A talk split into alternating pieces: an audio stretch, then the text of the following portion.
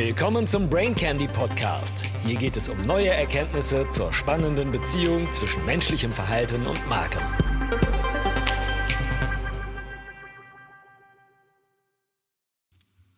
Brain Candy Nummer 82. Zwischen Mitte 30 und 50 Jahren nimmt unsere intellektuelle Leistungsfähigkeit signifikant ab. Fakt. Gibt es trotzdem Hoffnung? Wenn auf meinen Newsfeeds und Podcasts immer wieder der gleiche Name auftaucht, dann lohnt es sich genauer hinzuschauen. Arthur C. Brooks ist unter anderem Harvard-Professor für Managementpraxis und öffentliche Führung. Sein im Februar 22 erschienenes Buch From Strength to Strength, Finding Success and Happiness and Deep Purpose in the Second Half of Life war bereits auf der New York Times Bestsellerliste und hat bei Amazon 3000 überdurchschnittliche Reviews. Ich habe das Buch sofort bestellt und es nach dem ersten Kapitel beinahe aus der Hand gelegt. Als Ü60er fand ich es schlicht deprimierend. Brooks bringt viele Beispiele von intellektuellen Top-Performern, die schon weit vor dem Ruhestand verzweifelt versuchten, ihre großen Erfolge zu wiederholen und daran scheiterten. Auch der legendäre Darwin war davor nicht befreit oder gar der doppelte Nobelpreisträger Linus Pauling. Der einer von fünf Menschen ist, der zwei Nobelpreise bekommen hat. Neben Marie Curie einer von zweien, die in zwei verschiedenen Disziplinen einen Nobelpreis bekommen haben und der einzige, der seine Preise nicht hat teilen müssen.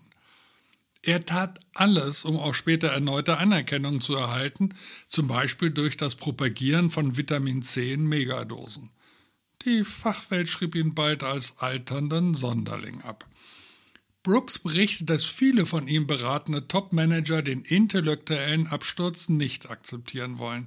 Sie bezahlen lieber ihren verzweifelten Kampf mit großen persönlichen Opfern. Wer von den Brain Candy Lesern noch eine entspannte Distanz zum 50. Geburtstag hat, sollte trotzdem weiterhören. Es ist hilfreich zu verstehen, was mit Sicherheit auf jeden zukommt.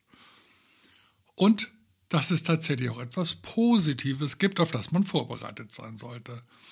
Was Brooks uns sagen will, ist, dass wenn wir nicht der James Dean-Formel folgen, also lebe schnell, stirb jung und hinterlasse eine gut aussehende Leiche, wir verstehen müssen, dass unser beruflicher, körperlicher und geistiger Verfall unvermeidlich ist. Wahrscheinlich decken meine Leser auch, dass es noch lange, lange hin ist. Ich natürlich auch. Mit dieser Meinung sind wir nicht allein. Die meisten Menschen glauben, dass das Altern und seine Auswirkungen auf die berufliche Leistung etwas sind, das in ferner Zukunft liegt.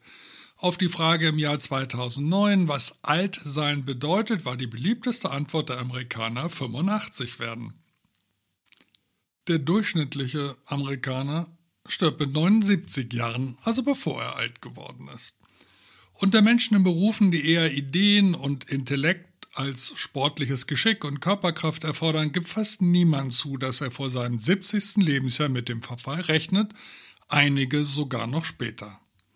Im Gegensatz zu Sportlern werden wir uns der Realität nicht bewusst. Unser Gehirn hat keinen Sensor für abnehmende, bahnbrechende Einfälle pro Zeiteinheit, während wir älter werden.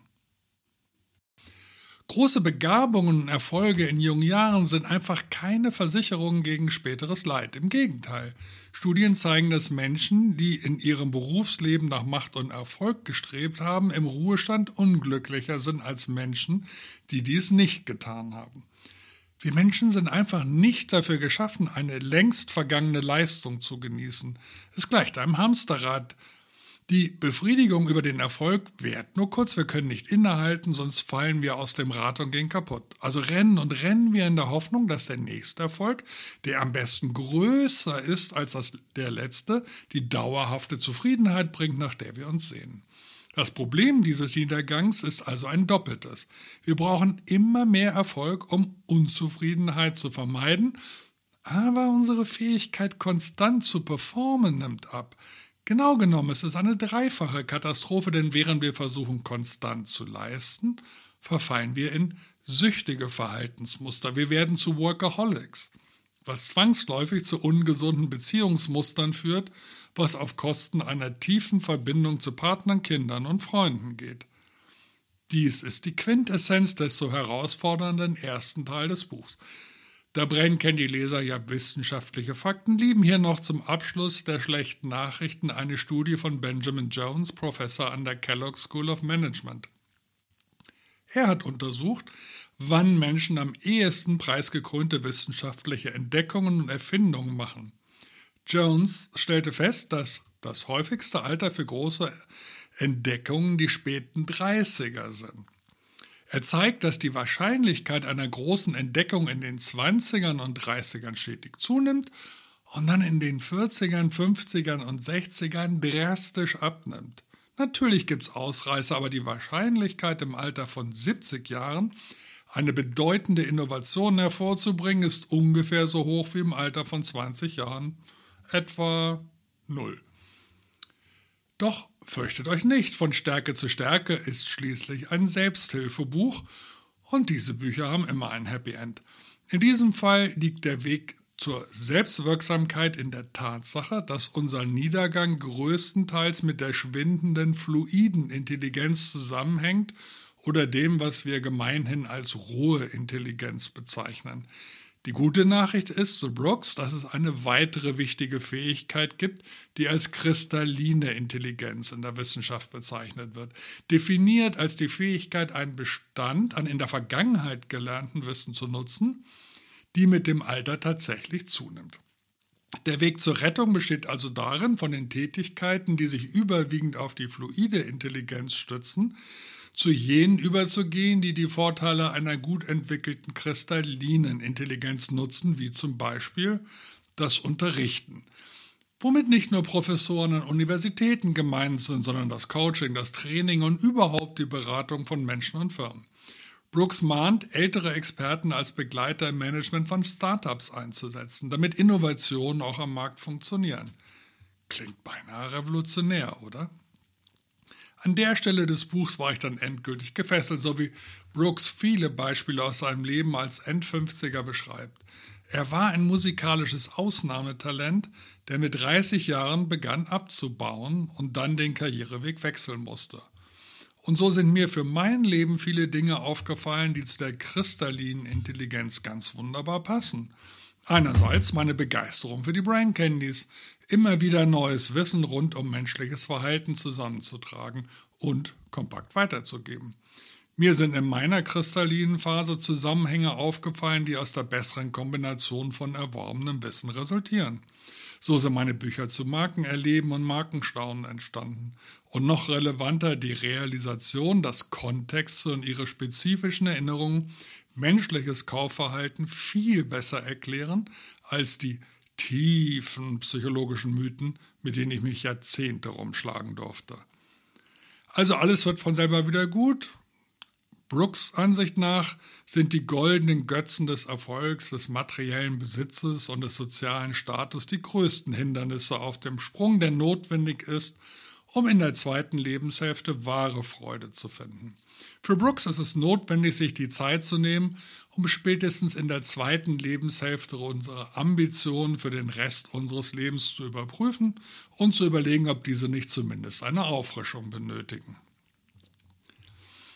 Es gibt drei Möglichkeiten, durch die Sie gehen können. Sie können die Tatsachen leugnen und gegen den Niedergang wüten und sich damit Frustration und und Enttäuschung einhandeln. Sie können mit den Schultern zucken sich dem Verfall hingeben und ihr Altern als unvermeidliche Tragödie erleben. Und Sie können akzeptieren, dass das, was Sie zu diesem Punkt gebracht hat, nicht mehr ausreicht, um Sie in die Zukunft zu bringen. Dass Sie neue Stärken und Fähigkeiten entwickeln müssen. Wenn Sie sich jetzt für die Tür Nummer 3 entscheiden, herzlichen Glückwunsch. Steigen Sie auf Ihre zweite Kurve, springen Sie von dem, was die flüssige Intelligenz belohnt, zu dem, was die kristalline Intelligenz belohnt. Lernen Sie Ihre Weisheit zu nutzen. Es liegt viel Gutes vor Ihnen, aber es erfordert eine Reihe von neuen Fähigkeiten und eine neue Denkweise. Und jetzt bringt Brooks ausführliche Ratschläge zur Selbsthilfe. Dabei sind viele Dinge, die sich bekanntlich bewährt haben, wie Meditation, Dankbarkeit, Abbau von materiellem Ballast, Intensivierung sozialer Beziehungen aber auch sich bewusst mit dem Tod auseinanderzusetzen. Auch wenn man die Themen kennt, Brooks erklärt spannend, warum sie für diese Lebensphase besonders wichtig sind. In den Rezensionen ist mir zum Beispiel aufgefallen, wie viel Zuspruch sein meditativer Dankbarkeitsspaziergang gefunden hat. Es würde den Rahmen dieses Brain Candys sprengen, auf seine Ratschläge tiefer einzugehen. Da wird sich jeder seine relevanten Dinge raussuchen müssen. Ich zum Beispiel glaube Brooks, wenn er sagt, dass der Glaube, die Spirit äh, Spiritualität eine große Hilfe sei. Da ist er wirklich echter Amerikaner. Ich bezweifle überhaupt nicht an dieser Wirksamkeit, aber für mich ist das nichts. Die Wissenschaft ist da eher meine Spiritualität.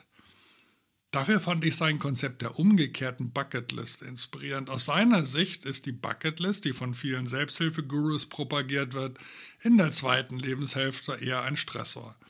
Er macht einmal im Jahr eine Inventur seiner Bucketlist und überlegt, welche der offenen Projekte ihm wirklich noch echte Befriedigung geben würden und ob es inzwischen nicht bessere Dinge für seine Aufmerksamkeit geben würde. Er empfindet tiefe Zufriedenheit, wenn er Projekte unerledigt eliminieren kann. Beim Schreiben dieses Brain Candys bekam ich die schöne Nachricht, dass deutsche Bankchef Sewing eine rüstige Rentnertruppe als Beirat zusammengerufen hat. Dieses Global Advisory Board umfasst unter anderem den Ex-Google-Chef Eric Schmidt, 67, die frühere Pepsi-Chefin Indra Nui, 67 und auch den absoluten Altmeister Henry Kissinger, 99. Man wird sich erstmals in New York treffen und komplexe Themen wie Trends in Politik und Wirtschaft diskutieren. Also, unsere Intelligenz kann immer wirksam eingesetzt werden, egal auf welcher Kurve wir uns gerade bewegen. Die zweite Kurve hat spannende Möglichkeiten parat. Also, viel Erfolg bei der Beschäftigung mit den Stärken Ihrer kristallinen Intelligenz. Schön, dass du wieder dabei warst. Bis zum nächsten Mal.